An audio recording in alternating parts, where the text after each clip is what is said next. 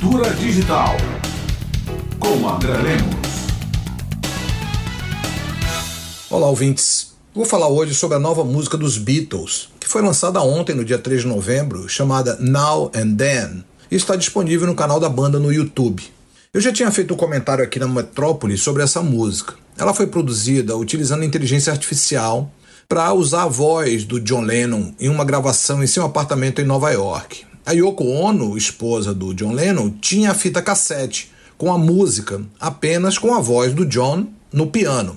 Ela contatou os Beatles remanescentes, Ringo e Paul, que resolveram então utilizar a inteligência artificial para isolar e limpar os ruídos da voz do John Lennon e colocar assim baixo e bateria.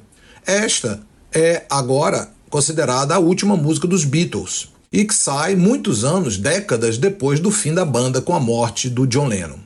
Temos aqui, na minha opinião, um bom uso da inteligência artificial, suscitando menos polêmicas do que o comercial da Elis Regina, morta em 82, de um carro ou de um recente perfil do Instagram, elisregina.ai, que coloca, não se sabe bem quem é o autor, a Elis para cantar música de outros artistas que ela sequer conheceu em vida.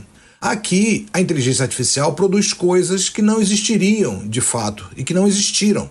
No caso dos Beatles, não sabemos se John Lennon gostaria de participar, mas a Yoko Ono e o filho autorizaram e nada de novo foi criado no que se refere ao conteúdo da música. Apenas Paul e Ringo colocaram baixo e bateria utilizando a voz da gravação feita pelo próprio John Lennon. O uso da inteligência artificial tem gerado bastante debate, principalmente desde novembro do ano passado, com o surgimento do Chat GPT. Houve cartas, movimentos grevistas e outras iniciativas de protesto contra os perigos, perdas de emprego, tomada de decisão sem controle humano e até mesmo a extinção da humanidade. O certo é que, além dos perigos, a inteligência artificial também oferece muitas oportunidades: aumento de produtividade, ajuda a enfrentar o aquecimento global, novos diagnósticos e procedimentos na medicina, descobertas científicas. A questão não será, portanto, resolvida por cartas ou greves, mas por ações globais de regulação e princípio.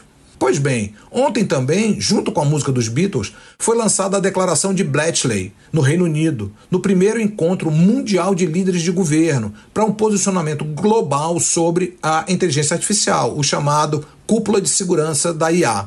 Participaram 28 países e a comunidade europeia, entre elas Estados Unidos, Reino Unido, Japão. O Brasil participou também da reunião. Essa reunião pretende ser periódica e permanente como um fórum de discussão sobre a inteligência artificial. Os objetivos principais são identificar os riscos de segurança e desenvolver políticas para garantir a segurança, buscando marcos ético-valorativos que devem ser levados em consideração para o desenvolvimento da IA no mundo. Não se trata de inibir iniciativas que podem nos brindar com novos horizontes, como na música dos Beatles, mas de enquadrar de forma global princípios gerais do desenvolvimento da inteligência artificial.